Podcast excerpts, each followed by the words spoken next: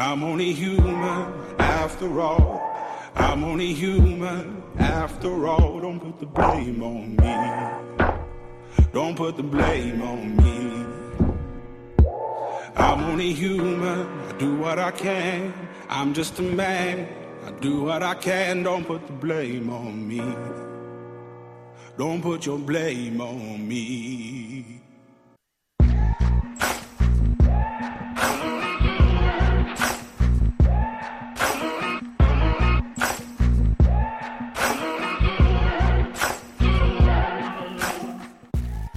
Personne ne sait combien de temps peut durer une seconde de souffrance.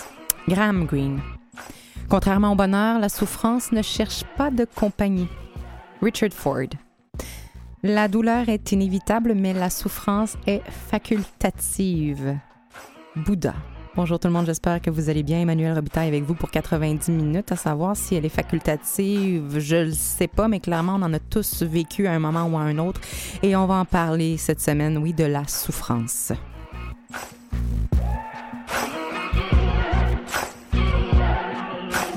Est-ce que vous souffrez présentement pendant que vous nous écoutez? Est-ce que vous avez déjà souffert ou est-ce que vous avez déjà euh, vécu avec quelqu'un ou côtoyé quelqu'un qui souffre profondément? Est-ce que vous savez quoi faire avec la souffrance? Est-ce qu'on le sait quoi faire? On y fait face, on rentre dedans, on sort, on l'évite? Qu'est-ce qu'on fait? Parce que des fois, ben, elle nous submerge aussi. La souffrance, elle prend de la place. Quelle place? Parlant de place, quelle place on, donne réellement à la souffrance dans nos sociétés également? Des fois, j'ai l'impression qu'on a un double discours. Parfois, elle est glorifiée, parfois, elle est bannie. Euh, on va voir ce qu'il en est sincèrement. Est-ce que les souffrances visibles et les souffrances invisibles reçoivent le même traitement pour pas faire de mauvais jeu de mots également? Est-ce que la souffrance, elle est nécessaire? Est-ce qu'elle est nécessaire pour changer? Est-ce qu'elle est nécessaire pour évoluer? Comment faire pour mieux traverser un moment de souffrance? Euh, Est-ce qu'on doit les tolérer, euh, les moments de souffrance? Comment sortir? Comment accompagner quelqu'un qui souffre et comment mieux comprendre la souffrance, la nôtre, celle des autres? Ben, c'est ce dont on parle aujourd'hui avec nos invités, Lucille de Pélouan, Luc Cardinal et le docteur Marie-Josée Rivard. Bienvenue à On est tous des humains. I'm only human after all. I'm only human after all. Don't put the blame on me. Don't put your blame on me. Lucille, bonjour. Bonjour. Tu es éditrice et autrice connue et reconnue pour tes fanzines. On dit des fanzines, c'est bien ça? Oui, c'est ça. Qui sont des petites revues illustrées Oui, auto, auto-fabriqué, c'est de la micro-édition en fait. Pour lesquelles tu as été euh, finaliste et récipiendaire de nombreux prix littéraires. Pourquoi les filles ont mal au ventre en fait partie? Fanzine féministe qui, en métaphore, exprime le mal-être social et sexiste que les femmes peuvent vivre. C'était en 2017. En 2018, tu réitères cette fois avec un roman graphique qui s'intitule J'ai mal et, et pourtant ça ne se voit pas, qui parle de santé mentale et des tempêtes intérieures qui, même si euh, elles ne se voient pas, eh ben, brassent tout ce tout ce qu'elle touche, on va se le dire. là. Un livre qui veut tendre la main à tous ceux qui souffrent psychologiquement, mais également qui offre un éclairage à ceux qui euh, vivent de l'incompréhension face à ce mal-être invisible. Merci d'avoir accepté notre invitation aujourd'hui. Merci. Luc, bonjour. Bonjour. Euh, président de NUCO International. NUCO ou NUCO, je me donne-tu un accent, moi, là? Ah, la plupart des gens le prononcent Newco parce qu'il y a un tréma sur le U. Ah voilà, alors le Newco International, c'est une entreprise qui met la conscience au centre du milieu professionnel et qui ouvre la communication corps, cœur, esprit pour assurer nécessairement le mieux-être et l'optimisation de l'énergie au sein des équipes de travail. Tu es également neurocoach. Le neurocoaching, c'est une approche qui vise à réduire le stress chronique, à engager les personnes vers un bien-être durable, à favoriser le développement personnel à l'aide d'outils simples, sans nécessairement passer par des thérapies. Donc, on travaille dans le cerveau directement dans la façon de l'utiliser également. Formateur, consultant, conférencier international, toutes tes activités ont un but et des valeurs qui sont euh, profondes et qui sont euh, très cohérentes, qui invitent l'humain à s'écouter pour mieux s'harmoniser et vivre moins de souffrance, moins souvent, moins longtemps. Et pour ça, on apprend à vivre en conscience. Merci d'avoir accepté notre invitation aujourd'hui. Merci à vous. Marie-Josée, tu es psychologue clinicienne spécialisée en gestion de la douleur. Je, prends mon souffle. Vice-présidente de la Société québécoise de la douleur, membre de l'Association internationale de l'étude sur la douleur et de la Société canadienne de la douleur. On peut dire que voir le monde souffrir, c'est pas la chose que tu aimes le plus au monde. En effet. On va se le dire. Même qu'on va dire que tu t'es un peu donné comme mission d'éradiquer la souffrance chez les humains. On va le dire comme ça. dans Grande mission. Humblement, quand même. Membre de la Société québécoise d'hypnose également, c'est un des moyens privilégiés pour redonner une qualité de vie aux humains qui souffrent. Autrice du livre La douleur de la souffrance au mieux-être, on parle de douleurs chroniques tant sur le plan physique que psychologique, toutes deux aliénantes. Mhm, tout à fait. Pour la personne qui la vit, merci d'avoir accepté notre invitation également. Merci, à tous les trois. Bienvenue. On est tous des humains, tous des humains qui, je crois, ont vécu la souffrance à quelque part un jour ou l'autre. Mais quelle place a la souffrance dans notre société aujourd'hui vraiment? Grande question. Très grande question. Ça dépend de ce qu'on entend aussi par souffrance. Vas-y donc. Euh, si on parle de souffrance euh, au niveau émotionnel, mais là aussi, ça dépend de... On la rattache à quoi cette, cette souffrance-là? Mhm. Euh, Est-ce qu'on se donne le droit aussi par moment d'avoir des, euh, des difficultés à vivre quoi que ce soit qu'on vit autour de nous? Est-ce qu'on se donne le temps? Est-ce qu'on se donne de l'espace pour pouvoir vivre tout ça? Je pense que c'est une très, très grande, euh, grande question. Euh, quand on parle de, de souffrance associée à un problème physique, que ce soit la douleur ou n'importe quelle autre maladie, euh, parfois c'est inévitable hein, d'avoir cette souffrance-là aussi. Quand, quand le corps a mal, euh, souvent euh, l'être en entier a mal. Et l'inverse aussi, quand l'être a mal, des fois le corps a mal. Donc, c'est une, une grande question, une question importante, je pense, qu'on qu'on a tous intérêt à se poser. Mais c'est intéressant Euh, ce que tu dis, Marie-Josée, parce que tu ramènes à une, une responsabilité qui est, qui est individuelle dans la mesure où on peut se questionner ce que la société fait des souffrances. Mais nous, en tant qu'individus, j'ai l'impression qu'on est comme euh, wiry, qu'on dit en anglais. Donc, on a, un- on a un circuit dans notre cerveau qui est fait pour l'éviter à tout prix. Luc, qu'est-ce que t'en penses? Ben absolument. On a juste à regarder ce qui se passe au niveau des médias sociaux. Euh, qui va se présenter euh, sur Facebook en disant je souffre? C'est toujours le bon côté, les, les- qu'est-ce qui se passe dans la vie de l'individu qui semble positif, mais ce qui est négatif, entre guillemets, parce que souvent on va associer la souffrance au négatif, mais Mhm. on n'en parle pas, on, on en parle peu. Et moi, euh, travaillant beaucoup avec les entrepreneurs, ce que je vois, c'est, d'ailleurs, euh, je faisais référence, euh, avant qu'on soit en onde, à un article de la presse qui date de novembre dernier, qui parle des entrepreneurs, dont 71,5% de ces entrepreneurs-là vivent de la détresse psychologique. Mais quand on va euh, dans les conseils d'administration, dans les salles de conférence avec les entrepreneurs, ça paraît pas. Alors on porte un masque. Et c'est à se demander si la souffrance euh, attire toujours un masque de bienséance puis que tout va bien. Parce qu'effectivement, il ne semble pas avoir tellement de place pour l'exprimer, cette souffrance-là. Es-tu d'accord, Lucille? Parce que toi, ce que tu as écrit, tu as dit euh, dans une société qui amplifie nos travers et nos troubles, il y a souvent une tendance vers mettre peut-être une loupe sur certaines pathologies. Est-ce qu'on est-ce qu'il n'y a pas un côté un petit peu pervers à ça, de dire des fois on aime peut-être ça, d'avoir des problèmes? Hum, je sais pas, je pense que je pense que quand on souffre, c'est si on dit haut et fort qu'on souffre, c'est vraiment vu comme un signe de faiblesse, alors que ça devrait surtout pas l'être. Mais on a tendance à être euh, stigmatisé, euh, surtout dans le milieu du travail et dans la société. Et ce que je veux dire euh, dans le fait que la société amplifie ça, c'est qu'on vit dans une société qui nous pousse toujours à aller plus vite, plus loin, Et qui crée de la souffrance, et qui crée de la souffrance Oui. de toute façon. Et, euh, et donc, euh, il faut surtout pas avouer notre souffrance parce qu'on faiblit, parce qu'on va pas être capable de prendre encore plus de travail, encore plus de, euh, de choses à faire. Donc, c'est dans ce sens-là, je trouve que la société ne nous aide pas. Et au lieu de nous dire, euh, OK, c'est normal de, souffrir, puis ça arrive à tout le monde. Je pense que ça arrive vraiment à tout le monde à, différents degrés. On, souffre tous de, de troubles psychologiques à un moment donné euh, dans notre vie et tout dépend aussi de notre place dans la société, de, du, de ce qu'on de ce qu'on vit et, et ça peut ça peut l'augmenter ou au contraire le, le diminuer. Mais la souffrance, est-ce que la souffrance physique et la souffrance dite euh, invisible reçoivent le même traitement par notre société?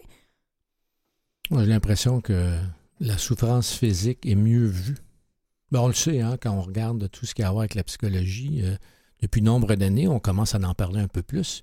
Il y a plein de campagnes pour dire, bon, si je vis une dépression, je devrais en parler. Alors, ça nous dit quoi, toutes ces campagnes? C'est qu'effectivement, on en a peu parlé. On a beaucoup parlé. Ben, C'est sûr, si on a un bras brisé, ça se voit.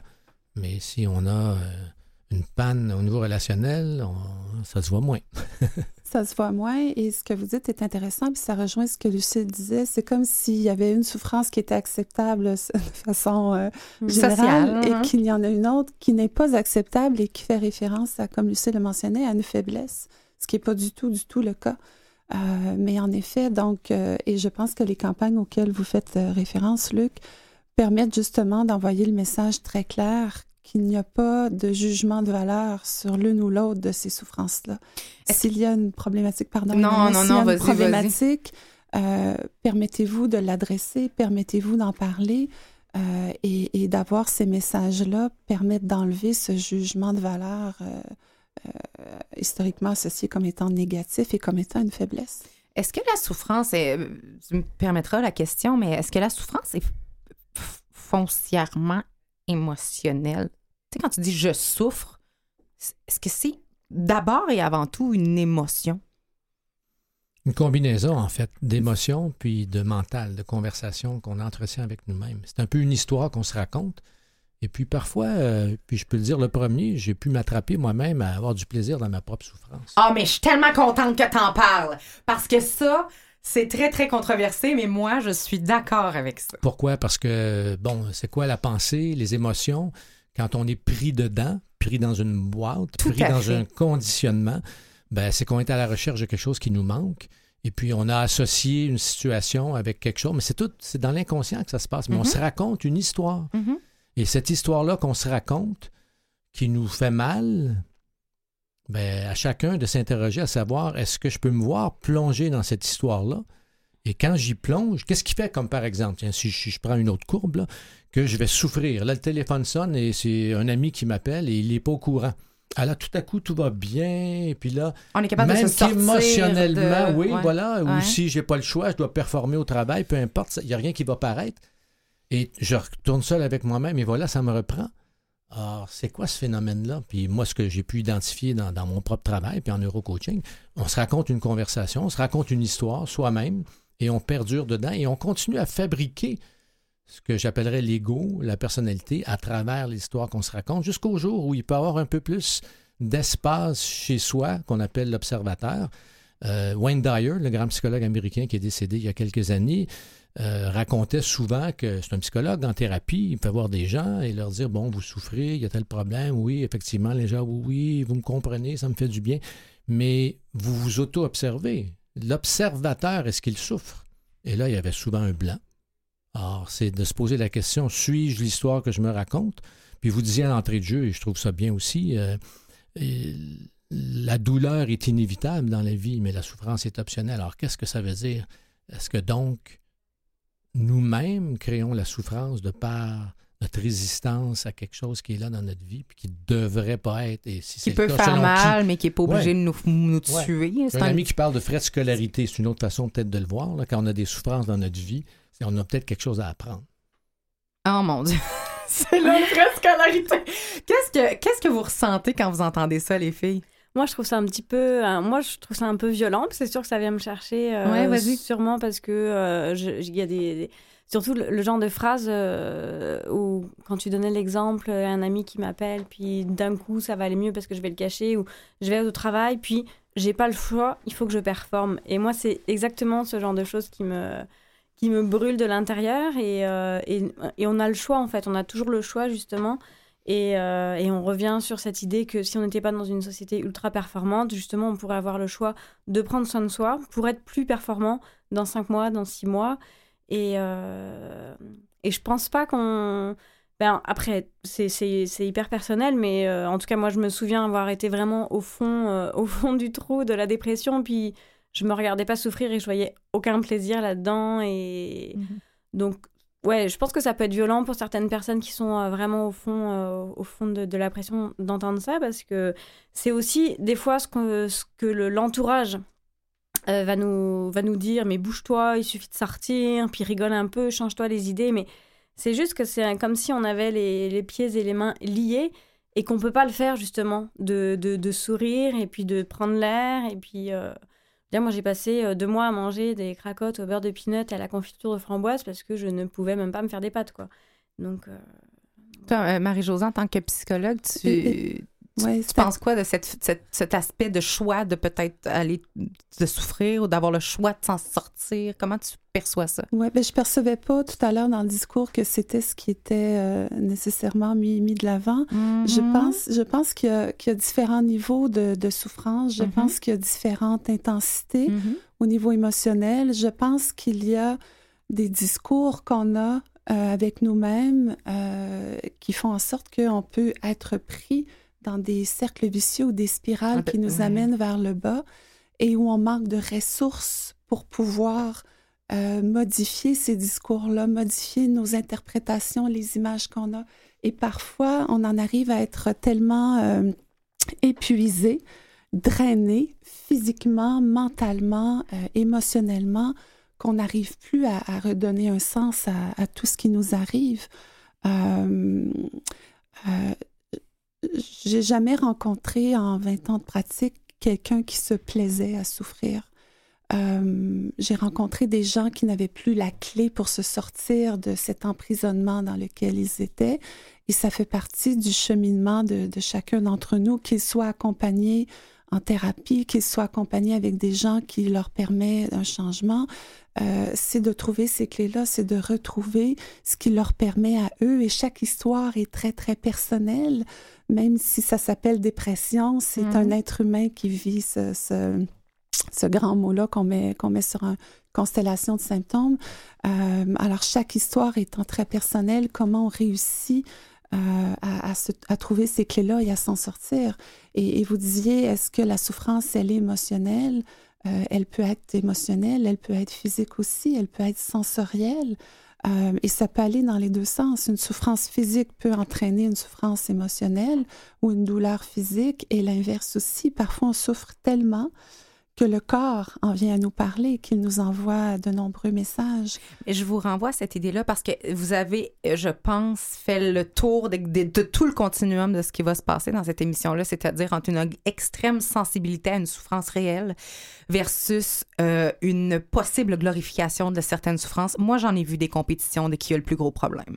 Et ça, c'est pas... Euh, et vraiment, là, on va aller entre l'extrême souffrance réelle et la compétition du, du, du plus gros problème parce que je pense que euh, tu parlais des réseaux sociaux, tout est beau. Moi, je vois aussi des gens que, que, c'est pas nécessairement joli, mais qui a une espèce de complaisance parce que je, je pense qu'il y a des gains secondaires. On verra ce que vous, vous en pensez.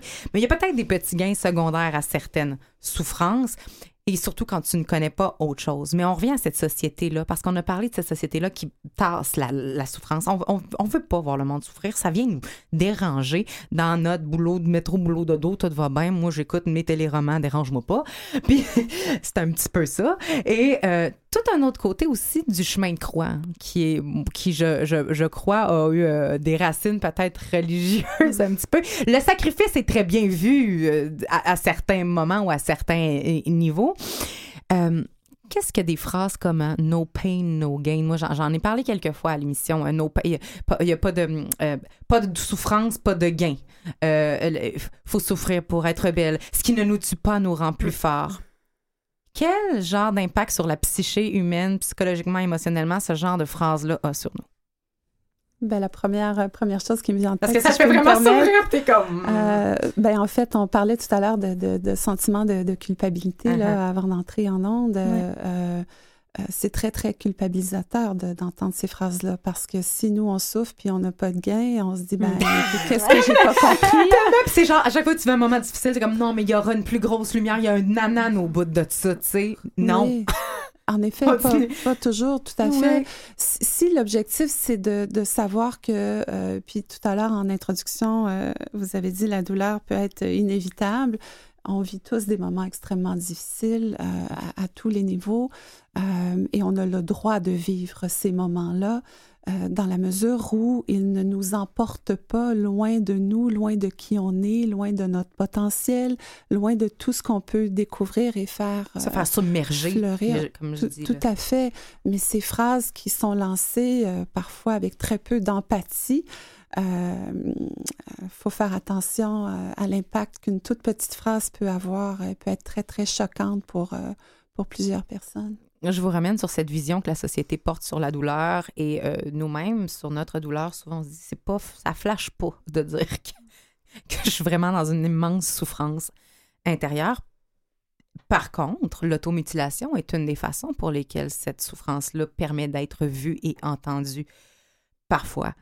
Et comme on dit que la souffrance extérieure est mieux vue ou avec plus de compassion que l'intérieur, est-ce que vraiment ce genre de choses-là est aussi accueilli? Est-ce que c'est une façon de se faire entendre? Moi, l'automutilation, j'aimerais qu'on en parle comme façon physique de ressortir une souffrance invisible parce que on parle souvent des souffrances physiques qui finissent par toucher le psychologique, la fatigue, euh, le, le, stress parce que tu peux plus travailler, etc. Mais on parle rarement de la souffrance intérieure qui s'en va vers l'extérieur, comme dans le cas de l'automutilation. Ben, ben, je ne suis pas psychologue, mais je pense que l'automutilation, c'est plus pour ressentir justement une douleur physique et une douleur émotionnelle que pour le montrer euh, au reste du monde, mhm. puisque souvent les personnes qui s'automutilent vont se cacher au contraire, et ça mhm. va devenir encore plus handicapant pour sortir et en société parce que ça entraîne euh, une fois de plus euh, une stigmatisation, mm. puis encore un sentiment de culpabilité et de honte de, de se faire ça euh, à, soi-même. Mais, mais c'est vrai que des fois, on a l'impression qu'on a la tête qui va exploser, puis on a tellement mal de l'intérieur, mais c'est pas physique, donc c'est presque trop imaginaire ou pas assez concret en fait. Donc, au-delà de, de, pouvoir se faire entendre ou d'extérioriser quelque chose, ça nous rend quelque chose d'abstrait, concret pour nous-mêmes qui souffrons à ce moment-là? C'est ce qu'on peut en comprendre? Moi, j'aurais l'impression, ce serait, ce serait ma vision, mais c'est ça, je suis pas psychologue. Oui. Euh, ben, je dirais d'un point de vue clinique, mm-hmm. euh, c'est extrêmement complexe mm-hmm. comme, euh, euh, comme geste et je pense qu'il peut être interprété aussi de différentes façons. Alors, je vais rester très, très prudente dans ce que mm-hmm. je vais dire parce que vous auriez pu passer une émission ah, sur l'automutilation, sur, ce sujet-là euh, avec des gens aussi qui le connaissent beaucoup mieux que moi, je, peux, je peux le connaître. mais je suis aussi d'accord avec Lucille, ça peut être l'expression d'une euh, d'une souffrance, d'une douleur, mais une douleur qui va venir atténuer une autre douleur. Alors, il peut y avoir différentes, euh, différentes interprétations de ce geste-là et différents contextes aussi dans lesquels il est posé. Euh, alors, parfois, il y aura des messages, d'autres fois, il n'y aura pas nécessairement de messages pour l'entourage associé à, ce geste-là. Mm-hmm. Mais les deux sont possibles à ce moment-là? Le, un message ou pas de message, c'est-à-dire que euh, le, contact avec l'entourage peut ou ne pas peut ou ne pas être. Euh, Tout à fait. Parce mais il y a les deux. Comme Lucille l'a mentionné, parfois c'est caché, parfois c'est fait à des endroits sur le corps que jamais personne ne verra, et d'autres fois c'est fait sur des endroits qui seront à découvert. Alors, euh, je pense que oui, tout à fait. ça reste un sujet très délicat parce que très, très complexe. Euh, et associé à, des, euh, à une très, très grande souffrance aussi chez les gens qui commettent euh, est-ce qu'il faut, avoir, est qu'il faut avoir souffert pour comprendre la souffrance? Pas probablement. Parce que ceux qui écoutent et qui, qui souffrent en ce mhm. moment, par exemple, quand je dis que la souffrance est optionnelle, ben, ils vont, voudront peut-être pas continuer à écouter. Mhm. Quand on est pris dedans, on est pris dedans. Mhm. Mais pourquoi des grands sages ont dit que la douleur, on ne peut pas l'éviter, mais que la souffrance est optionnelle? Ça veut dire quoi? Donc, il y a quelque chose qui intervient du domaine, peut-être pas de la pleine conscience, mais de la semi-conscience peut-être, où on, s'observe, on, on, regarde notre situation, peu importe ce qu'elle est, et si on juge que ça c'est pas convenable, c'est pas ce qu'on devrait vivre, et là on se met à souffrir. Alors, c'est quoi qui se passe? Moi, c'est ce qui m'interpelle beaucoup. Mm-hmm. Quelle est la place de la pensée puis du monde émotionnel, parce qu'on pourra aller un peu plus tard, si on veut, au niveau des neurosciences, voir qu'est-ce qu'on dit sur la douleur, la souffrance et comment ça réside au niveau du cerveau et au niveau du cœur.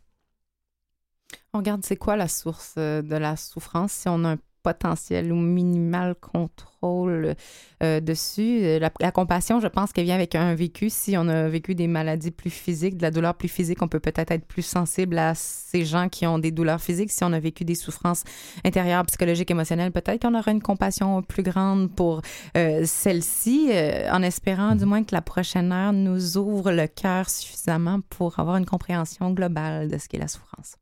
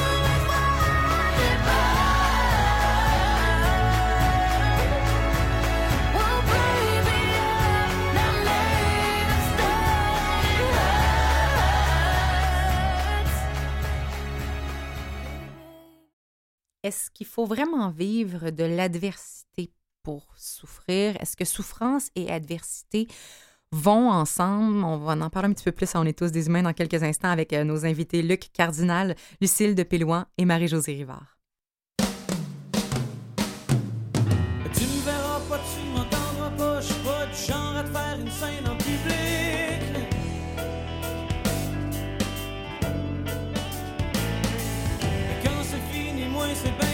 je compose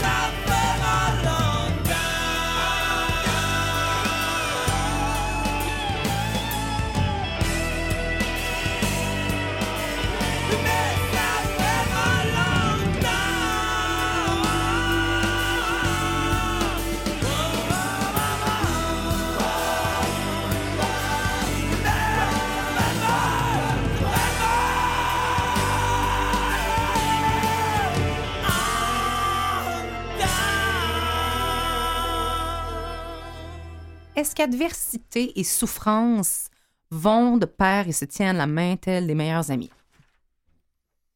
L'adversité. Là, vous rentrez dans des sujets dont j'aime beaucoup parler.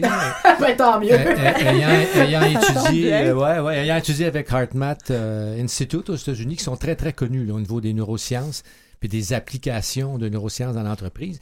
Et ils définissent, eux, euh, il y a une définition, en fait, de la résilience qu'il y a à voir avec l'adversité, où on dit que la résilience est la capacité à se préparer à, récupérer de et s'adapter au stress, à l'adversité, au trauma et défis sous une autre perspective, c'est un peu l'énergie dans nos batteries qui nous permettent d'avoir un recul quand on arrive vendredi soir après une semaine chargée et puis que notre enfant vient peser sur nos boutons et puis que là, on éclate en colère, par exemple. Euh, alors, est-ce qu'on a assez d'énergie pour ne pas aller dans nos automatismes? Puis il y a certainement un lien avec la souffrance, parce qu'on pourrait même se demander si quelqu'un qui vit des douleurs et de la souffrance à répétition, c'est pas devenu un automatisme d'une certaine façon. Alors, est-ce qu'on peut cultiver un espace où on en sort? Parce qu'on sait que quand on est dans la souffrance, on vit des émotions On voit qui plus sont pas évidentes. Ben Oui, non. C'est clair. C'est pas toi là que t'es plus lucide. clair. Là, non, ça, c'est- il y a bien une chose que tu sais, c'est que tu le sais plus. Ça, c'est sûr. Mais je me questionne parce que je me dis, si tout est perception dans la vie, euh, puis ce que Marie-Josée, ce qui va te faire souffrir toi, me fera peut-être pas souffrir. Ce qui te fait euh, pas souffrir, Lucille, moi, va peut-être être la fin du monde. Il y a un aspect extrêmement personnel et individuel à ce que. euh, la souffrance, où elle se trouve, où elle se cache dans nos vies respectives. Euh, donc, je me dis nécessairement, ça, ça- se peut que ça aille pas tout le temps en- ensemble, mais il n'en pas moins que j'ai l'impression que ceux qui vivent beaucoup d'adversité finissent par développer des genres d'habiletés. C'est comme des skills qui finissent par, euh, par développer à travers toute cette adversité-là. Est-ce que c'est euh, est-ce qu'on s'habitue à souffrir? Est-ce qu'on devient comme bon? Non, je pense pas qu'on s'habitue à souffrir. Je pense pas qu'on devient bon. Par contre, face à l'adversité et selon l'adversité dont on parle, il y a des éléments qui sont beaucoup plus difficiles et qui nous amènent euh, à vivre euh, euh, des émotions beaucoup plus intenses que d'autres types d'adversité. Il y a des gens qui, face à l'adversité, vont se mobiliser, vont, euh, vont vouloir faire face parce qu'ils ont développé justement différentes habiletés. Et, et- et ce que l'on voit aussi beaucoup, entre autres en thérapie, euh, c'est que plus on se découvre soi-même, plus on en vient à savoir quelles sont nos forces, euh, ce sur quoi on peut s'appuyer, ce sur quoi on peut euh, se propulser vers l'avant et on peut utiliser ça pour faire face à ce qu'on va percevoir comme étant de l'adversité. Vous avez raison qu'on est dans un monde de perception ici. Euh, chaque personne va vivre une situation euh, selon son bagage, selon son expérience, selon son, propre vécu, selon des éléments qui lui sont très, très propres, personnels. Donc, ça dépend de quoi on parle ici comme adversité. Euh, et, euh, et, et la personne qui donne un sens à ce qui lui arrive se, se, se munit en fait de différentes stratégies, de différentes façons de faire qui lui permet, quand une nouvelle adversité s'installe, peut-être de la vivre, de la voir, euh, de l'affronter différemment, autrement. Effectivement, je pense qu'on qu'on qu'on- qu'on élabore des stratégies. C'est un peu comme si on avait une, boîte à outils quand on est déjà passé par là et qu'on sent, euh, le, par exemple, la, dépression qui pointe un petit peu le bout de son nez ou l'anxiété. Là, euh, on, va se dire, OK, alors euh, peut-être qu'il faudrait déjà que de, prendre plus l'air. Enfin, on sait qu'il y a des choses qui vont nous faire du bien, comme peut-être ne pas boire d'alcool ou ou justement rappeler, à rappeler son psychologue ou se mettre à écrire. Enfin, il y a plein de, petites bonnes choses qui nous font, qui nous font du bien. Et euh, on, peut être capable de sentir, euh, sentir ces éléments déclencheurs et de, de sentir le, la bête arriver et d'essayer de la Parce qu'il y a- repousser. il y a un quoi. coffre à outils, puis on le sait que l'autre jour, le marteau a pas Voilà. marché. C'est un tournevis qu'il me faut cette Voilà, affaire-là. tu sais. exactement. Donc, euh, on peut essayer de... Quand on est déjà passé par là, je pense que oui, on peut... euh, on, on- on- on peut, euh, on peut essayer de, de repousser, de repousser la chose. Il y a quand même un danger, je pense, à, je pense à des gens qui ont souffert énormément dans leur vie, qui ont vécu beaucoup d'adversité. On n'a pas tous le même seuil de tolérance. euh, non, non, non plus à, la douleur, qu'elle soit physique, émotionnelle. Euh, Il y a des gens qui, je crois, ne se sentent pas. Comment on fait pour savoir si on n'a pas juste développé des bonnes, des bonnes habiletés à faire face à l'adversité ou si on a fini par se couper, se bloquer puis devenir téflon? Hein, on parle ça des gens téflon là, qui c'est plus, je, je me fais plus atteindre et que là, il y a comme un mur qui s'est créé. Comment je fais pour savoir si je. Si je est-ce, qu'on- est-ce qu'il y a des trucs pour ça? Et là, si on Parce que je pense que amène- c'est un risque. Si on amène la conversation des, enf- des enfants Teflon, là, on Ouais. se souvient du livre de Daniel Kemp, que j'ai bien connu fait. d'ailleurs, Daniel, à la fin de sa vie. Et je me souviens d'être assis avec lui euh, en camping. Il regarde mes enfants et dit Ah, lui, je crois qu'il est Teflon. Oh. Euh, Et Excusez-moi, on- mais je- c'est quoi un enfant On va y Ah, arriver. oui, c'est- ben, les, Oui. les enfants Teflon, ceux sur qui rien ne colle. Ok, Et Ah alors, oui, t'as les ben- éponges et t'as les téflons. d'accord, ok. Ouais. Ouais. Oui. Puis ce qui en venait à dire euh, régulièrement, c'est que c'est- c'était des ultrasensibles qui ne voyaient pas l'espace qu'il y avait pour l'expression de cette sensibilité-là.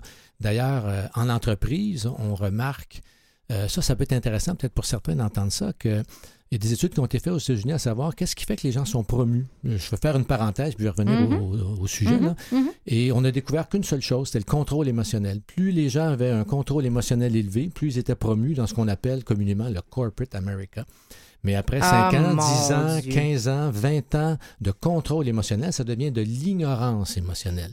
Mais ça nous rattrape un jour. Puis, si on recoupe à ça euh, ce qu'on a appris au niveau des neurosciences, premièrement, on sait maintenant qu'on a trois cerveaux. Littéralement. Oui. Un cerveau dans la tête, un cerveau dans le cœur, un cerveau dans les intestins. Celui des intestins qui représente notre instinct, celui dans le cœur qui représente notre intuition, et puis bon, ben, celui qui a à voir avec la pensée, l'orchestration des choses dans notre vie. Mais on passe tellement de temps, puis moi je le vois en entreprise, tout semble vouloir se transiger à partir de ce que j'appelle l'intellect justificateur, à partir de la tête, et on en oublie l'espace du cœur. Mais quand on va dans notre cœur, quand quelqu'un nous entend dans notre souffrance, pas nécessairement comme pour compatir au point de dire Ah, pauvre de toi, mais vraiment entendre qu'il y a une souffrance et ramener l'individu à qui elle est vraiment, l'espace de son cœur et pas juste l'aspect psychologique des pensées puis de- des Et de tout émotions. rationaliser parce que c'est un mécanisme de rationaliser Oui, sa souffrance. Et, et Puis- ça fait pas qu'on la règle à ce moment-là. Non, exactement. Mais ce qui est intéressant, moi, que j'ai- longtemps observé, il n'y a rien de scientifique là-dedans, mais à quel point on dit en, en bon québécois, mon doux, je sais pas comment est-ce qu'il fait, moi, j'arriverai jamais à vivre ça. Est-ce qu'on n'est pas en Mhm, train de mhm, décrire le fait que chacun est investi de l'énergie qu'il a besoin pour traverser ses propres souffrances? Et que nous, effectivement, on aurait de la difficulté, mais on n'a pas ces souffrances-là. Et, et peut-être que parfois, ça nous empêche d'être assez empathique pour que la personne puisse se sentir entendue. Parce que le problème numéro un avec le contrôle émotionnel dans les entreprises, c'est que les employés ne se sentent pas entendus. Alors, il y a une coupure et ils souffrent encore plus en silence. Il y a beaucoup de souffrance en entreprise. Et on le voit aussi dans la société, ce que vous dites, Mhm. Luc, qu'il y a beaucoup de gens qui ne sont pas entendus euh, et qui essaient de parler de, de toutes les façons possibles et qui ne sont pas entendus. Alors ça aussi, c'est un des, des éléments de base. Euh, écoute ce que l'autre a à dire et parfois, euh, si la personne se sent entendue, déjà là, elle a, elle a réussi à extérioriser puis à dire, bon, ben, il y a un autre être humain qui me regarde droit dans les yeux Mhm. Et qui écoute ce que je suis en train de lui dire, c'est déjà euh, un élément très, très, très positif et très sain euh, vers un état d'équilibre. On parlait tout à l'heure de, de ce contrôle émotionnel où, euh, où vous posiez la question, on, on se retrouve où entre un moment donné devenir insensible au niveau émotionnel? Euh, Je suis habituée ou je suis juste, juste rendue déconnectée, tu sais? Ouais. oui, ben juste de se poser cette question-là, Mm-hmm. je pense que c'est déjà un élément extrêmement important. Il y a des gens qui se posent même pas cette question-là. Donc, d'arriver à se dire où j'en suis moi, c'est de prendre son pouls personnel et de se Mhm. dire euh, est-ce que je suis devenue insensible? Est-ce que et, et ça, ça nous permet, c'est un excellent point de départ pour retrouver son propre équilibre entre, entre justement ce que l'on vit, ce que l'on ressent physiquement. Tout à l'heure, vous avez évoqué le mot cohérence cardiaque, euh, qui est un élément que j'adore parce que ça permet justement de, de, de se ramener dans un niveau d'équilibre, euh, mais par rapport à qui on est comme, comme individu. Là. Alors, euh, il y a beaucoup de choses qui se Oui, disent en C'est ce moment. C'est hein, on a vraiment... Ben, juste une, courte parenthèse sur la cohérence cardiaque pour expliquer un peu de quoi Mais il allons-y parce qu'on on va les donner les trucs, on le rappellera à Ah, la fin. parfait, Mais non, mais on est là. là. Fait que parlons-en. ben, parce tout que c'est super on- à la mode, mais on sait pas tout le temps c'est quoi. Oui, on pourra en reparler, mais c'est une technique, la cohérence cardiaque, euh, où on peut induire un état de cohérence en soi qui fait que les trois cerveaux, l'instinct, l'intuition et puis la pensée, vont, être réunis, vont avoir le même langage. Et ce qu'on a appris au niveau des neurosciences, c'est a continuellement une conversation entre ces cerveaux-là. On est en train de découvrir d'ailleurs des, des communications directes, par exemple, entre l'instinct et la tête, mais particulièrement par rapport au cœur et la tête. On sait qu'il y a, il y a toujours une communication. Ce qu'on ne savait pas et qu'on a appris récemment, c'est que 80 de l'information qui circule entre le cœur et la tête va du cœur à la tête. Et non Et- pas de et- la tête au cœur. Voilà. Ce qui les ce du, du ventre. Voilà. Et il y a deux positions fondamentales. Mhm. Je suis dans le chaos cardiaque ou dans la cohérence, la résonance cardiaque. Et ça, on pourra en parler un petit peu de la différence entre les deux. Mais ce qui fait que les gens se sentent entendus, c'est qu'on arrive dans un espace du cœur. C'est pas dans la tête que les relations se développent. C'est pas dans la tête que le, sentiment que la personne me comprend réside. C'est quand la personne est dans son cœur. C'est ça qu'on a, on a à revenir là. Puis le lien avec la souffrance, ben, on peut peut-être l'accueillir un peu plus quand on a de l'espace pour dire oui, je suis là et de s'accepter soi-même où on est. Parce qu'on parlait de psychologie dite positive ou de pleine conscience. Ce sont des mouvements qui arrivent, euh, ben, qui sont très bien installés, on va se le dire. Et euh, euh, j'écoute beaucoup de, de, Et je lis beaucoup de textes et j'écoute beaucoup de podcasts de, ou de, de, de vidéos qui parlent de cet aspect vibratoire qu'est nos vies et à laquelle j'adhère. Et, et ça, ça va bien, mais il y a quand même un culte de la vibration élevée, de l'optimisme démesuré ici. Je me dis, quand tu souffres, est-ce que tu te dois? Puis là, on, on va parler du- de ce fond-là là, qu'on parlait euh, à micro fermé parce que oui, on se parle, nous autres, tout le temps. Quand tu es dans le fond, tu restes dans le fond ou tu sors vite? Lucie, je veux savoir quand, parce que tu l'as vécu. Fait que ça, c'est sûr que ça fait une coche en toi. Tu dis, moi, j'ai vécu un moment de souffrance, je connais, maintenant, ça- je connais cette partie-là de moi. Quand ta voix arrivé, t'as fui ou tu fais, OK, il faut que j'y aille parce que j'ai quelque chose qu'il faut que j'aille voir là? Non, non, non. Ben, non, mais c'est important. ouais, ouais. Ouais, ouais, parce qu'en fait, euh, je, je sais que j'ai, en fait, je sais que j'ai réussi à m'en sortir deux fois, que j'ai réussi à, à- à toucher le fond et à, et à rebondir, Ouais. mais euh, je, je mettrai pas ma main à couper que je m'en sortirai à chaque fois là, parce que euh, parce Il y a un que risque y a- réel il y a de- un de risque couler. réel de couler, vraiment, vraiment, vraiment, et et, et quand je vois des prémices, euh, j'ai- mis plein de choses en place dans ma vie euh, pour pour faire en sorte que ça n'arrive plus comme euh, ne plus côtoyer certaines personnes, euh, ne plus boire d'alcool parce que ça me crée, j'ai jamais bu énormément d'alcool, mais ça me crée de l'anxiété, donc je l'ai éliminé. Euh, voilà, du, ménage dans ma vie, une autre façon de, travailler, ne plus travailler en entreprise parce que c'est mauvais pour ma santé mentale. Donc c'est vraiment une, c'est un gros, c'est un gros ménage, c'est une grosse restructuration de, ma vie pour que ma santé mentale soit meilleure. Et si je vois que ça se, se pointe à nouveau, euh, non, je vais pas, je vais pas être résiliente au point de me dire, ok, c'est juste un mauvais moment à passer, et puis je vais m'en sortir parce que c'est quand même, euh, c'est quand même très long, c'est quand même très douloureux, et je suis pas sûre qu'on puisse s'en sortir à chaque fois. Il y a quand même vraiment un risque. euh, ouais, euh, il y a un risque mortel, je pense. euh, Donc, si on revient à cette boîte à outils, bien beau savoir qu'est-ce qui marche, qu'est-ce qui marche pas. Des fois, tu sais pas s'il va être encore dans ta boîte. C'est ça que je comprends. Ton outil il peut être parti, finalement. Bah, c'est, il va peut-être pas marcher à tous les coups non plus, quoi. Donc, euh, on peut. on- Ah. Moi, je, enfin, je, c'est ça. Je pense que je, je, je, je, je- je sauterai pas à pieds joints dans la dépression, même si je m'en suis sortie deux fois. Euh, d'ailleurs, bah, moi, mon, mon psychiatre me disait que au bout de. Après, voilà, c'est une. C'est une. C'est tous les psychiatres, encore une fois, sont différents, mais selon lui, au bout de deux, trois dépressions, quand on a arrêté la médicamentation, puis qu'on en reprend parce qu'on fait une deuxième dépression, une troisième dépression, après, il suggère de prendre des antidépresseurs à vie, en fait. Parce Pour que, prévenir euh, la souffrance parce que au plutôt bout que la guérir. Ouais, c'est ça, parce qu'au bout de trois dépressions, euh, ah, il y a quand même peu de chances que, que tu n'en fasses plus jamais. Mhm. Donc, euh, je- Qu'est-ce que vous en pensez? Ce fond-là. Qu'est-ce qui se Ben, moi, dans ce que j'entends là, c'est quand on parle de neurosciences, on parle Mhm. d'une autoroute neuronale à dépression. Mhm. C'est sûr que ça va être Mhm. plus difficile si c'est ça qu'on a créé. Oui, mais je pense qu'il y a des gens qui sont prédisposés aussi à la dépression. Mhm.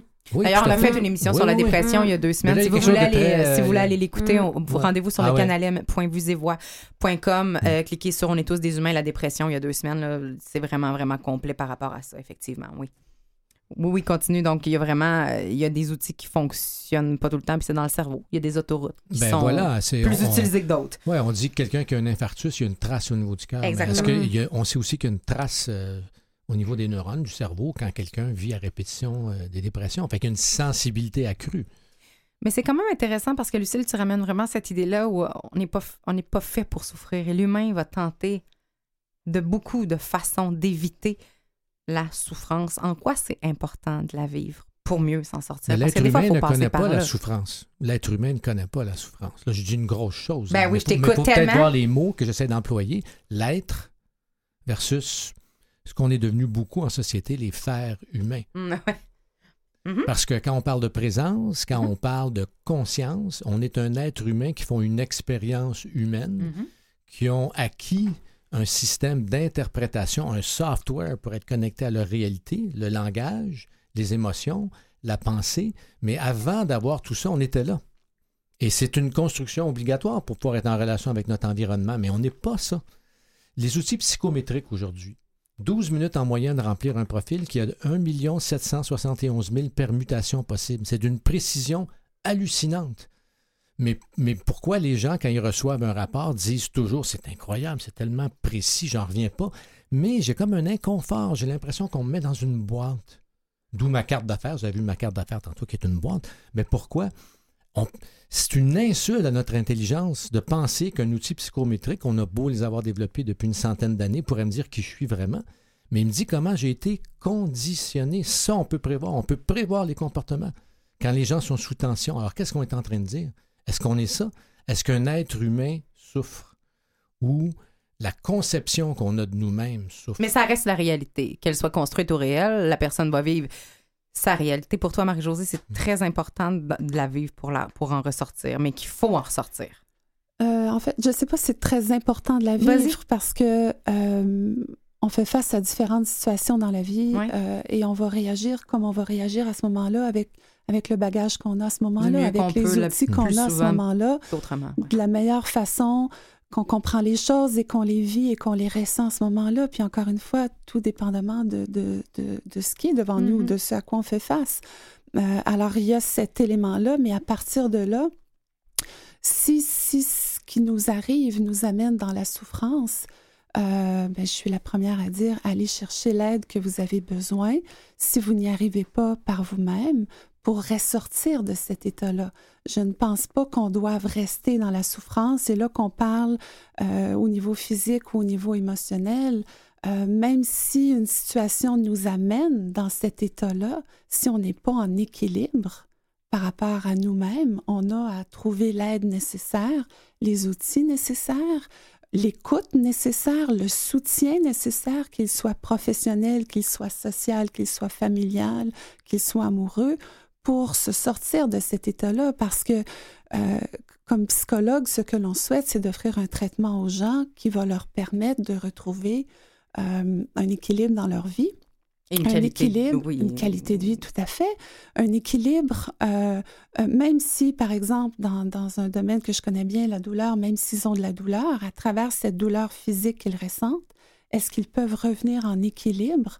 Dans- par rapport à eux-mêmes? Ils ne sont pas la douleur, hein, ils ont une douleur. Alors, est-ce qu'on peut revenir en équilibre pour mieux retourner ou se diriger ou trouver une nouvelle direction? Mhm. mais qui va nous permettre de rester en équilibre? Alors, il arrive que des outils qu'on a développés dans le passé nous servent encore. Il y en a d'autres qui ne nous serviront plus.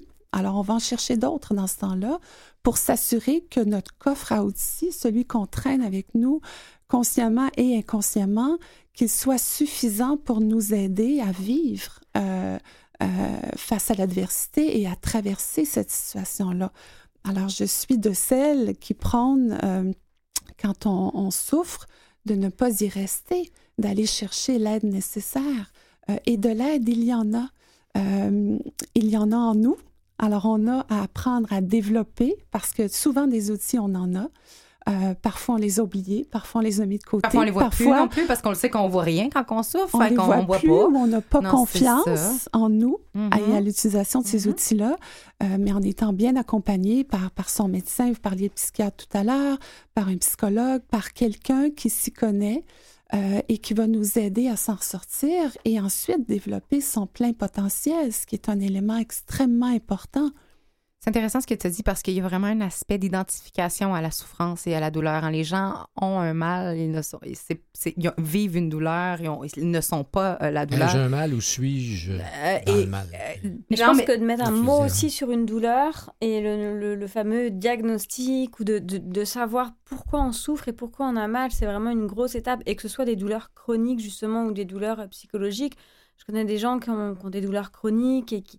Et personne ne va reconnaître leur, euh, leur douleur chronique parce que c'est une maladie qui n'existe pas. Ou je pense par exemple euh, à la fibromyalgie, entre autres, Oui. qui, a, qui a fait l'état de, plusieurs ça, choses. ouais. ou l'endométriose, ou même l'hypothyroïdie qui, a des sym- qui a des symptômes très proches de la dépression. Mhm. Et finalement, c'est seulement, entre guillemets, une glande qui fonctionne pas. Et à partir du moment où on le sait, et on peut mettre en action des choses... euh, Mais c'est une question qu'on peut quand même se poser. Est-ce que je dis euh, la souffrance que je vis ou je dis ma souffrance? Et sur cette question-là, on va prendre un petit moment pour y réfléchir, puis on continue de parler de douleur, de souffrance et d'adversité dans quelques instants.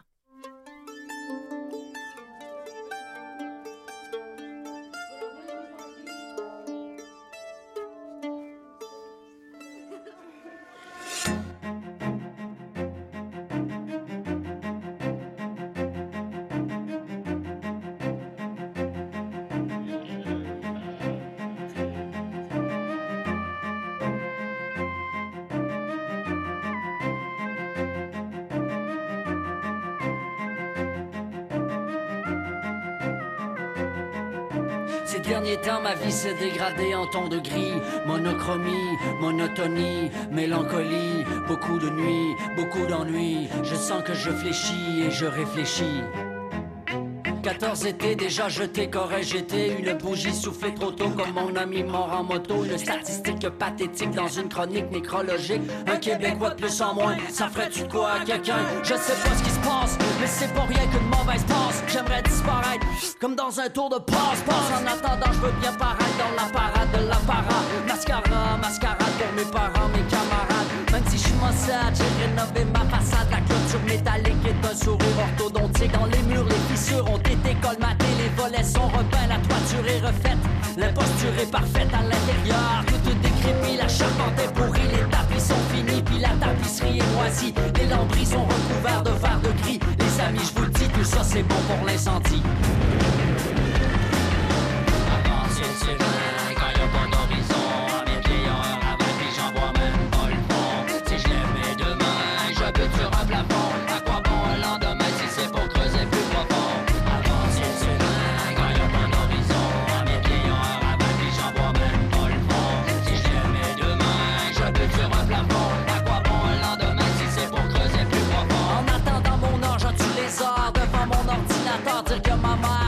c'est pour mes travaux scolaires. Pauvre maman, si t'étais au courant, tu déboulerais dans le cave en courant. Parce qu'en ce moment, je suis sur un site de nœud coulant Si je me souviens comme il faut, dans le garage, y'a tout ce qu'il faut. Escabeau, corde à canot et un anneau assez haut. ICO, ICO Et si jamais je m'accrochais, ce serait à la vie ou à un crochet?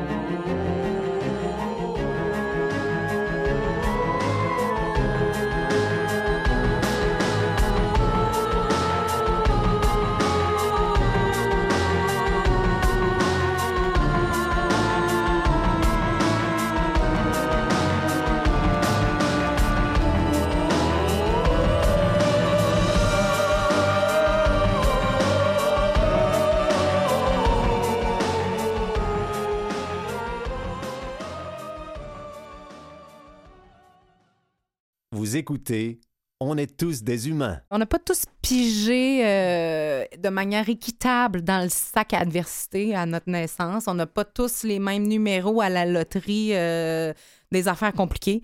Euh, on n'a pas non plus tous le même bagage pour y faire face, du moins pas au début. On n'a pas tous non plus la même volonté de développer et de s'outiller puis d'acheter des cossins dans notre boîte à outils. C'est une vérité. Euh, mais euh, mais il y a de l'espoir tout le temps si on en veut. Il y a quand même, euh, il y a quand même des conséquences à, souffrir longtemps. C'est c'est quoi les conséquences à souffrir à long terme? Parce qu'on parlait tantôt de ce qui ne nous tue pas nous rend plus forts. C'est- C'était finalement vraiment vrai? Parce qu'il y a une fatigue qui s'installe, entre autres. On peut devenir un martyr puis avoir combien? 70 000 vierges qui nous attendent au paradis? Ah, Mon Dieu. Ouais. C'est vrai? Non, mais tu sais, on a beaucoup entendu parler de ça, là, les, ceux qui deviennent martyrs. Mais c'est une, une farce que je te fais OK, entendre. OK, OK, OK. Mais, mais euh, y a-tu. Ben, je veux dire, oui, il y a, y a de pas savoir comment commencer de, de, de bien aller. On peut penser qu'on fait un chemin de croix puis qu'il y a le sacrifice, mais ça, la religion euh, nous a beaucoup aidés à ce niveau-là. Mais sur le plan personnel, individuel et intérieur, là, la souffrance à long terme, qu'elle soit ben, plus, plus émotionnelle et, et psychologique, qu'est-ce qu'elle peut laisser comme trace? Oui, ben, il y a beaucoup de traces hein, euh, euh, et il y a beaucoup de conséquences à, à souffrir, même des fois à court terme. Mhm. Euh, mais quand, quand on y. euh, on- on- malheureusement, quand on, vit des souffrances ou de multiples souffrances ou adversités, d'abord personnelles, à, à moins se connaître, à moins. euh, euh, à moins avoir été en mesure de s'outiller. Euh, à un moment donné, on peut se perdre dans tout ça, devenir confus par rapport à soi-même. Il peut y avoir des conséquences sur l'entourage aussi, euh, sur les gens autour, comment, comment ils s'éloignent ou ils se rapprochent de nous et pour quelles raisons ils s'éloignent ou ils se C'est rapprochent. une très bonne question. Tout ça est très, très complexe aussi. Euh, et ce sont des éléments euh, euh, dont on peut discuter justement si on entreprend euh, une démarche personnelle par rapport euh, à, ces éléments-là. Qu'est-ce, que, qu'est-ce que moi je vis et qu'est-ce que ça entraîne autour de moi et, et comment autant les autres que soi-même on peut, on peut s'aider à travers ça. Là. Mais justement, on disait, au contraire, contrairement au bonheur, la souffrance ne cherche pas de compagnie. Richard Ford qui a dit ça. Est-ce que les gens, quand on souffre, est-ce que c'est nous qui nous isolons ou on fait fuir les autres? Est-ce que c'est vrai qu'il y a un trou social qui, vient avec la souffrance et qui finalement en rajoute un petit peu, là? Ah, moi, j'ai l'impression que oui, il y a quand même un trou social euh, parce que quand, quand on va pas bien, on n'a pas forcément envie. On, était, on parlait encore du, sentiment de faiblesse et, et quand tu parlais des réseaux sociaux, etc., c'est clair que c'est pas vraiment l'image qu'on a envie de, de transmettre euh, quand on va à un dîner ou à, ou à une soirée, d'être euh, la personne hein, qui, qui va pas bien, qui est fatiguée, qui, qui, a, qui a juste envie d'être dans son lit, en fait. Donc, autant rester dans son lit.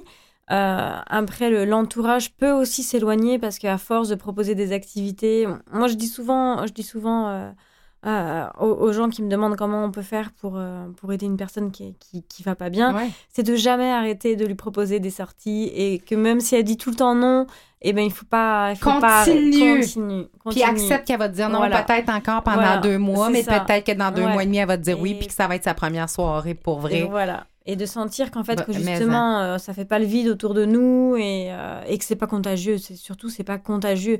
Ces gens qui disent, moi, je me souviens que j'ai, euh, on a eu un, un très bon ami qui, qui est passé par des, des, voilà, des mauvaises périodes. Mhm. Et donc, euh, il allait vraiment pas bien, puis il était pas capable de vivre tout seul.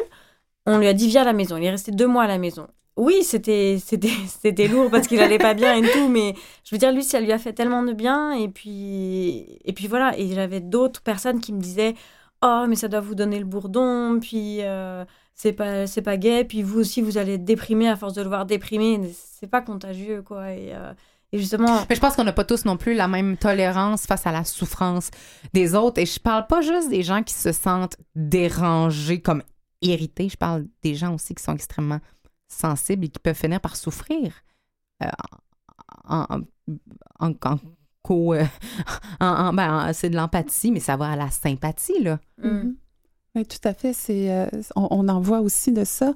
Euh, je veux revenir sur ce que vous disiez aussi, euh, l'isolement et, et la porte d'entrée vers la dépression. hein. Alors parfois, quand on va pas bien, puis on en parlait tout à l'heure, on a l'impression qu'on est les seuls à voir que qu'on va pas bien et, et on a tendance à s'isoler.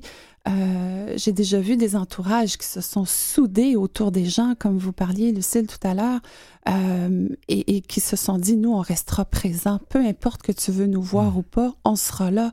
Et ça, c'est un message magnifique qu'on peut envoyer, même si être là, des fois, peut nous-mêmes nous envoyer dans nos propres franchement, nous, nous, euh, nous confronter à des éléments.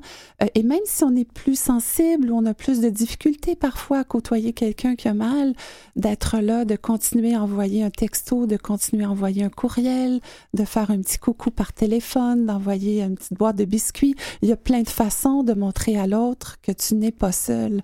Euh, alors, on, on peut voir les deux. On peut voir des gens qui s'éloignent quand l'autre a mal. On peut voir des gens qui se rapprochent aussi. Et la communication, euh, qu'elle soit verbale ou non verbale, est un élément qui est extrêmement important ici. Et, parfois, ben, si nous, on se connaît, on sait qu'on on peut s'approcher, mais jusqu'à telle distance. Alors, on peut faire ce que, ce que nous, on est capable de faire pour l'autre. Euh, mais être là pour l'autre selon sa capacité, c'est tellement, tellement important. Est-ce que, la, est-ce que la souffrance a des euh, bons côtés? Est-ce que souffrir, est-ce que vivre des moments réels de souffrance peut être Ben moi, avec ce qui se disait à l'instant, moi, c'est ce qui me touche le plus là, dans, dans la conversation récente, là, à savoir, de un, moi, je suis de ceux qui, quand j'ai souffert dans ma vie, Ouais. s'est isolé. Et bon, de par mon métier, ce que j'ai eu à apprendre, j'ai bientôt découvert que c'était la pire chose. Il y a même un- un- une phrase zen qui dit Garde ton bonheur pour toi et partage tes malheurs avec le plus grand nombre. Mais on l'a oublié. Puis pour moi, a un message qui ressort bien dans, ce qui se disait à l'instant, c'est de traverser cette espèce de retenue qu'on a euh, pour aller parler, pour aller chercher de l'aide, parce que c'est sûr que quand on le fait, ben, ça nous aide à traverser. Mais quand on reste isolé, ben, c'est là qu'on arrive dans ce que je disais tantôt, la conversation qu'on entretient avec soi, puis qui ne va pas nécessairement nous permettre d'en sortir. Là. Je réponds peut-être pas à ta question, mais je suis tellement touché par ce que En fait, c'est que ton ami- que les gens puissent s'entraider.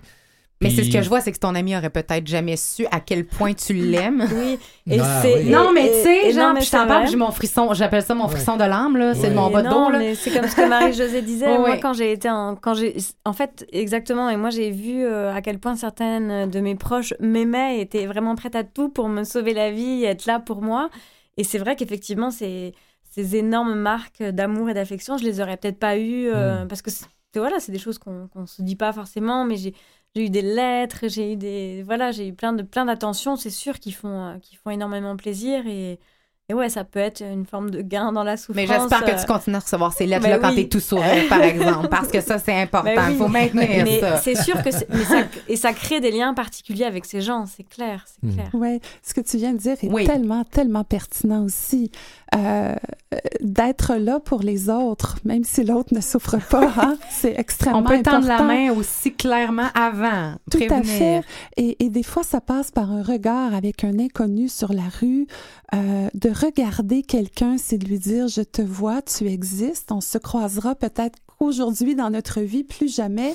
Mais tu n'as pas, je n'ai pas été indifférent à ta Je présence. t'ai à fait. considéré, oui. Tout à fait, parce touchée. que je Ouais. t'ai regardé. Alors, des fois, ce sont de petits gestes euh, à la portée de tous, euh, mais qui ont une grande, grande, grande importance. Alors, euh, et, et de façon plus large aussi, d'être là pour les gens, c'est de leur dire, je suis là pour qui tu es toi et non pas nécessairement ce qui t'est arrivé ou ce qui t'arrive en ce moment. Et à travers qui tu es toi, ben, continuons ensemble. Tout à fait.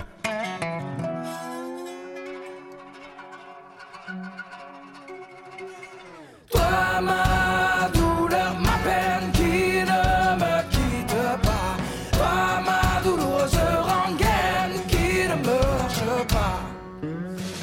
Je souffre en silence, mais moi je sais qu'un jour je finirai par avoir sa peau. Elle se calme et puis me relance à nouveau. Mais moi je sais que j'aurai sa peau. C'est vrai, j'ai craché vers le ciel, je maudissais ce manque de veine, oui, ce manque de peau. Viendra le jour où tout ce que je lui laisserai, ce sera la peau sur les os. Elle passe me voir à la nuit tombée. Quand je broie du noir,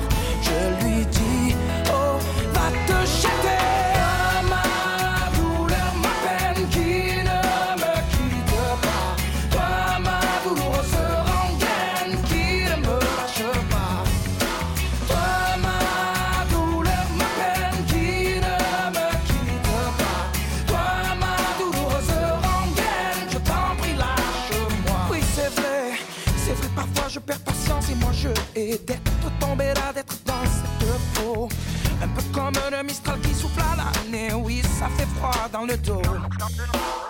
Elle me joue des tours, il me mène en bateau. Ça fait boum boum boum comme une pensée malsaine. Elle finit par bouger, non, c'est pas trop tôt. Va te noyer dans la Seine. Elle passe me voir à la nuit tombée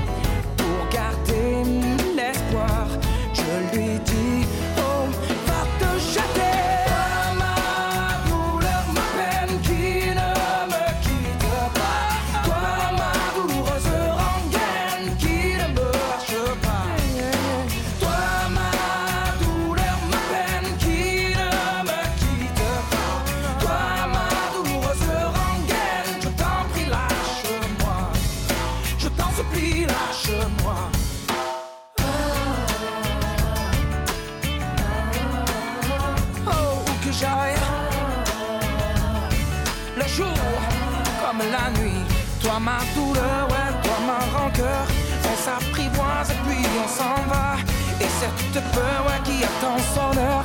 Moi, je lui dis, va te jeter. Ma douleur, ma peine qui ne me quitte pas.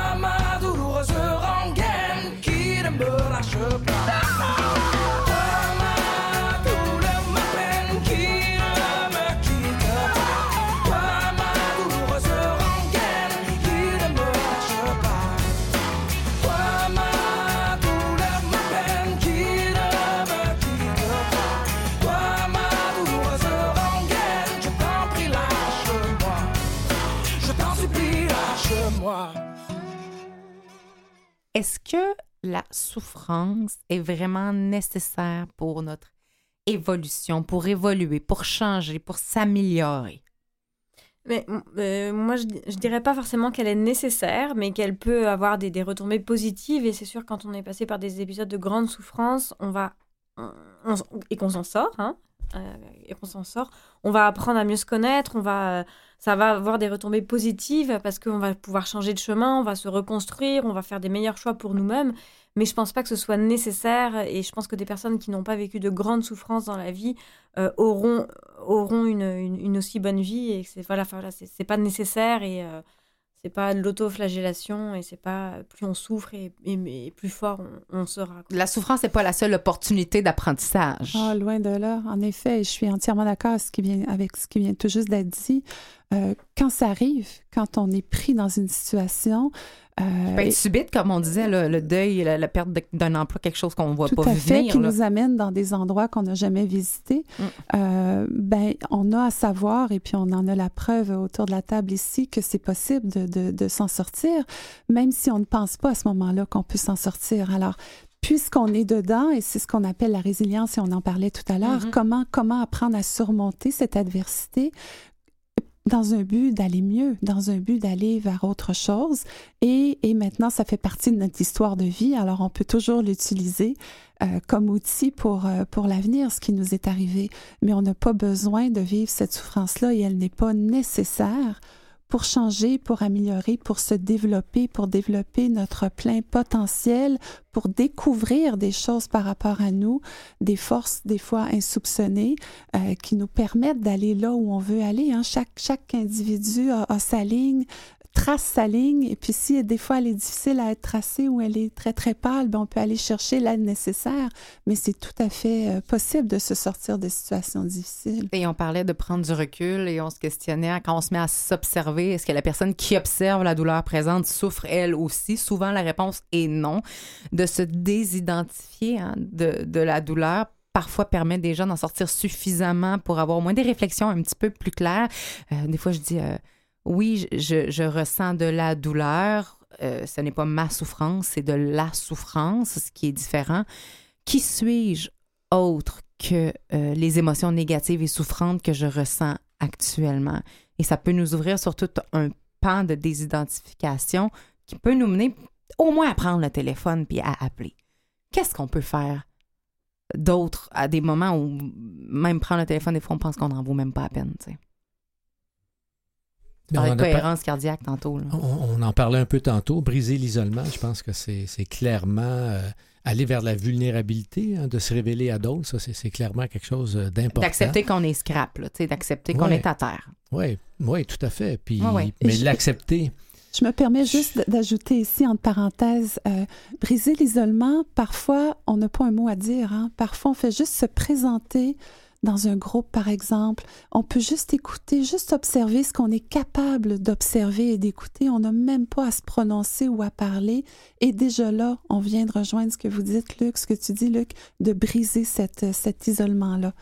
Oui, puis Pardon de t'avoir interrompu. Ceux qui vont nous accueillir ont besoin aussi d'apprendre à accueillir. Euh, Combien de fois ça m'est arrivé de vivre une souffrance, d'aller voir quelqu'un, rien dire, exactement comme, comme euh, tu, tu Mhm. disais là, mais de pleurer et, d'entendre non, non, non, puis ça va aller, puis pleure pas, puis il n'y a pas d'accueil parce que, bon, ça, ça réfère à quelque chose chez l'autre individu aussi. Euh, donc, briser l'isolement, c'est super important. Puis, je dirais que cette fameuse vulnérabilité que ça prend pour pouvoir s'y rendre, une fois qu'on a traversé, ça devient presque une fierté, alors que ça ne nous semblait absolument pas le cas avant d'y aller. Alors, ça prend un certain courage. Puis, ce qui est intéressant de savoir, c'est que le courage, depuis des millénaires, est identifié au cœur. Alors, donc, pratiquer, oui. par exemple, je parlais de cohérence courage, cardiaque. on le sait. Oui, puis la cohérence cardiaque nous amène dans notre cœur. C'est des techniques aussi simples que j'amène mon attention dans la région de mon cœur. J'inspire. Mais la cinq cohérence secondes. cardiaque, c'est de la, respiration là, contrôlée. J'expire 5 secondes. Un rythme de 5 secondes inspire, 5 secondes expire, qui balance le système sympathique, le parasympathique, puis éventuellement transforme la sécrétion hormonale aussi, où on va passer de la cortisol, l'hormone du stress, à la DHA, l'hormone de jouvence. Et, et quand on arrive dans ces espaces-là, et moi j'ai des clients qui le disent encore et encore, je comprends pas vraiment, mais je me sens tellement mieux. On pratique Alors, ça pendant combien de temps pour avoir des effets? Euh, Euh, Seulement, on dit trois fois par jour, Ouais. cinq minutes à chaque fois. C'est une, une- comme Luc vient de l'expliquer, c'est une, une respiration qui est rythmée, un rythme précis. Euh, et, et ça nous permet d'arriver dans un état de neutralité émotionnelle, de neutralité cognitive aussi, de, de reconnexion avec soi-même. Euh, et c'est une stratégie qu'une fois qu'on la connaît, elle coûte absolument rien. mhm. Euh, elle peut se pratiquer à peu près n'importe où. Elle est à la portée de tout le monde. Alors, Mhm. c'est un outil, celui-là, entre autres, qui peut être extrêmement pertinent pour se reconnecter à soi-même et pour se, se sortir des fois de, de moments de tourbillon cognitifs, émotionnels, sensoriels, physiques, euh, qui, eux, vont nous drainer vers le bas. Donc, euh, c'est un outil à la portée de, de, de, de tous euh, et qui est très, très pertinent. Quoi d'autre? Qu'est-ce qu'on peut faire? Ou qu'est-ce qu'on qu'est-ce qu'on fait pas non plus avec, avec quelqu'un qui souffre?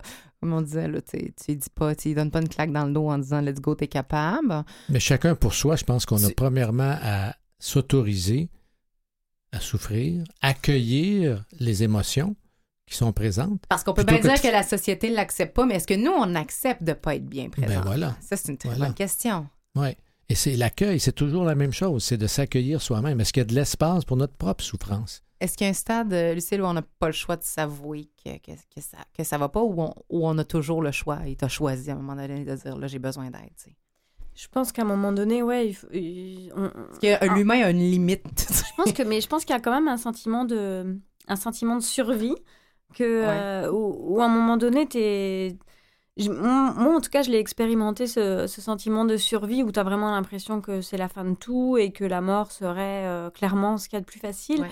Mais, euh, mais c'est pas si facile en fait euh, de, d'aller jusque là et que, euh, et que justement quand tu es rendu, quand t'es rendu là, euh, en fait, à partir du moment où, où tu dis cette phrase à quelqu'un, euh, que ce soit, euh, moi je l'ai dit à mon endocrinologue par exemple, et voilà, là je le savais qu'en disant cette phrase-là, c'était le début, c'était le début de- des soins et que voilà. Il y avait une prise en charge. voilà, et que je savais ouais. que, et pareil quand je l'ai, en fait à partir du moment où, où tu dis une phrase à, à n'importe qui en fait, une- ou que tu dis que ça va pas, que ce soit à tes, à tes proches ou à, ou à un médecin, n'importe quel médecin que tu vois, c'est jamais pris, euh, c'est jamais pris pas au sérieux en fait. Et là on, enfin, voilà, toute la machine est en route et puis on, on va, on va t'écouter et puis on va, on va s'occuper de toi. Et je me permettrai d'ajouter, quand on se l'a dit à soi-même, cette phrase-là, On sait à voix haute ou à ouais. voix basse, on sait que là, c'est le temps Ouais. d'aller rencontrer son médecin, Ouais.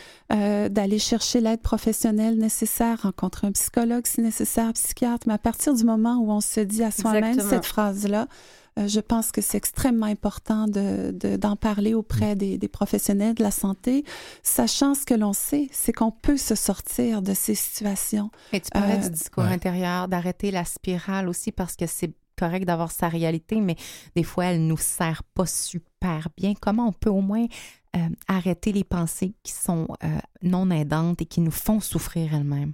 Ah, ça, c'est intéressant. J'aurais envie de dire par rapport à ça que on croit que la pensée positive va nous aider. Mais quand la pensée positive est appliquée par-dessus un feeling où je me sens pas bien, ça a exactement l'effet contraire. Mhm. On, est, on commence à ignorer qu'on va pas bien.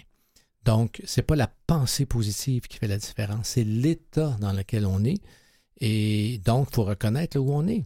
La En fait, c'est qu'on peut pas viendra. passer de je veux mourir parce que je souffre trop à tout est beau, tout va bien, je suis quelqu'un de merveilleux. Alors, il y a Voilà. des petites, il y a des choses Exact. réelles que je peux ressentir pour vrai, mais qui sont déjà un petit peu plus positives, Et- j'imagine. ben, on doit penser à, à la pensée réaliste. Et, et c'est tout le propre de la psychothérapie, en fait, cette question-là. Comment on fait pour aller mieux euh, quand on est en psychothérapie? On peut avoir ce- ce- cette, cette démarche-là aussi avec soi-même sans nécessairement consulter, mais tout est là. La pensée positive, comme on vient de l'énumérer, c'est c'est le, le think positive à la Elvis Gratton. On n'est pas dans la réalité du tout ici. On n'est pas dans la, la- la thérapie. On n'est pas vers le changement. Ramenons-nous dans la réalité. Construisons à partir de là. Reconstruisons-nous si ce qui est nécessaire. Ajoutons des outils pour aller mieux, des stratégies. Le travail sur les pensées, c'est c'est un travail euh, qui peut être euh, de longue haleine. Là. Ardu et Euh, constamment, et on à recule et on avance, tout à Et, et fait. le travail sur son corps, le travail sur comment on se sent. Alors tout ça, c'est, mais c'est un travail, même s'il peut être ardu par moments, euh, qui est fascinant, euh, qui de ce que l'on peut apprendre par rapport à soi-même de ce que l'on peut découvrir aussi, les forces qu'on peut avoir en soi qu'on ne soupçonnait pas.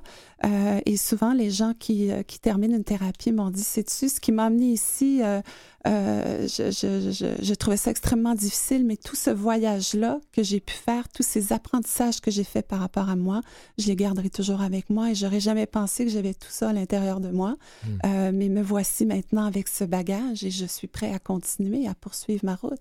Ça, c'est extrêmement euh, euh, présent et, et- et possible. Lucille, on retient quoi sur la souffrance en général en terminant? Le mot de la fin? Le mot de la fin, le mot de la fin, c'est, euh, c'est, et ça, ça fait un peu prêchi-prêcha, mais écoutez-vous les uns les autres et puis soyez attentifs en fait à votre entourage.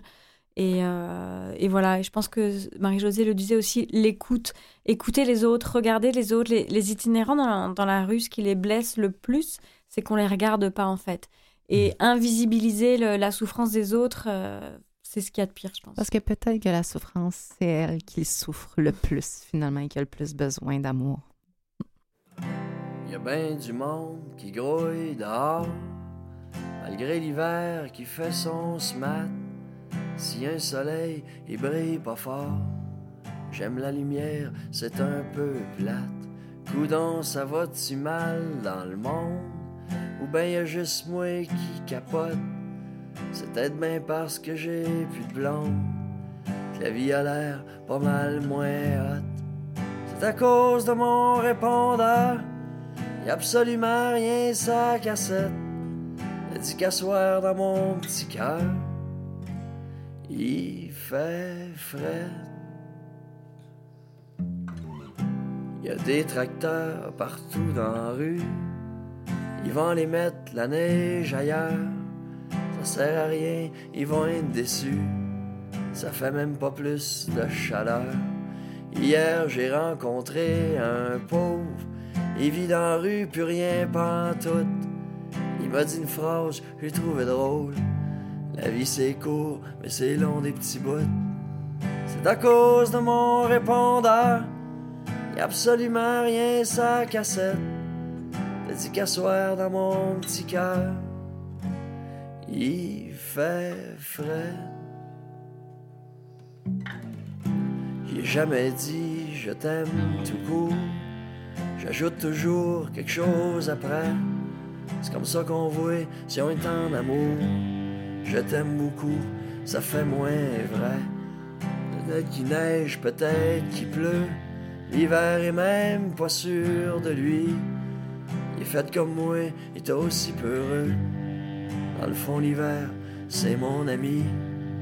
C'est à cause de mon répondeur. Absolument rien, sa cassette. A dit qu'à soir dans mon petit cœur, il fait frais.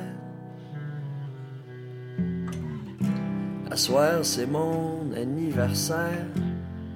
Ben oui, Gordon, j'ai 35 ans. Je le sais, je le sais, j'en ai pas l'air. J'étais encore plus jeune par en. Ouais, ben l'amour, la mort, pis tout. C'est des questions trop grandes pour moi. Pis à part de ça, le monde entier peut juste savoir combien ça coûte. C'est à cause de mon répondeur. A absolument rien sa cassette. T'as dit qu'à soir dans mon petit cœur, il fait frais. Si j'ai pas le goût d'aller vous voir, vous autres qui dansez comme le feu, c'est pas parce que j'aime pas vos histoires.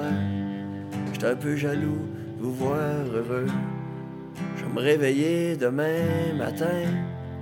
Il va avoir un beau gros soleil. Peut-être que je vais voir un petit refrain. Venir au monde entre mes deux oreilles. C'est à cause de mon répondeur. Absolument rien sa cassette. Je sais pas comment je peux faire pour vous déprésenter en 30 secondes, mais je peux quand même dire, Lucille, que pour les livres Pourquoi les filles ont mal au ventre et J'ai mal, et pourtant ça ne se voit pas, sont déjà disponibles. On attend en avril 2020. C'est quoi l'amour? On a hâte de savoir. Euh, D'ailleurs, merci d'avoir été là. Luc, quant à toi, c'est sur le New Inter- International ou New International, Nuco, pardon, international.com qu'on se rend sur le Anima Conférence également pour voir euh, toutes tes conférences euh, sur la déficience émotionnelle, entre autres, très intéressant. Et Marie-Josée, La douleur de la souffrance au mieux-être, un livre extrêmement important pour tous ceux qui souffrent de douleurs chroniques. Merci à vous trois. Merci. Merci à Jean-Sébastien à la Liberté en régie. Merci à Catherine Bourderon à la recherche. Merci à Louis Garon à la coordination. Merci tout le monde. Portez-vous extrêmement bien jusqu'à la semaine prochaine. Et on se laisse sur Malcolm de Chazal qui a dit La souffrance ne grandit que les grands. Bonne semaine. I do what I can. Don't put the blame on me. Don't put your blame on me.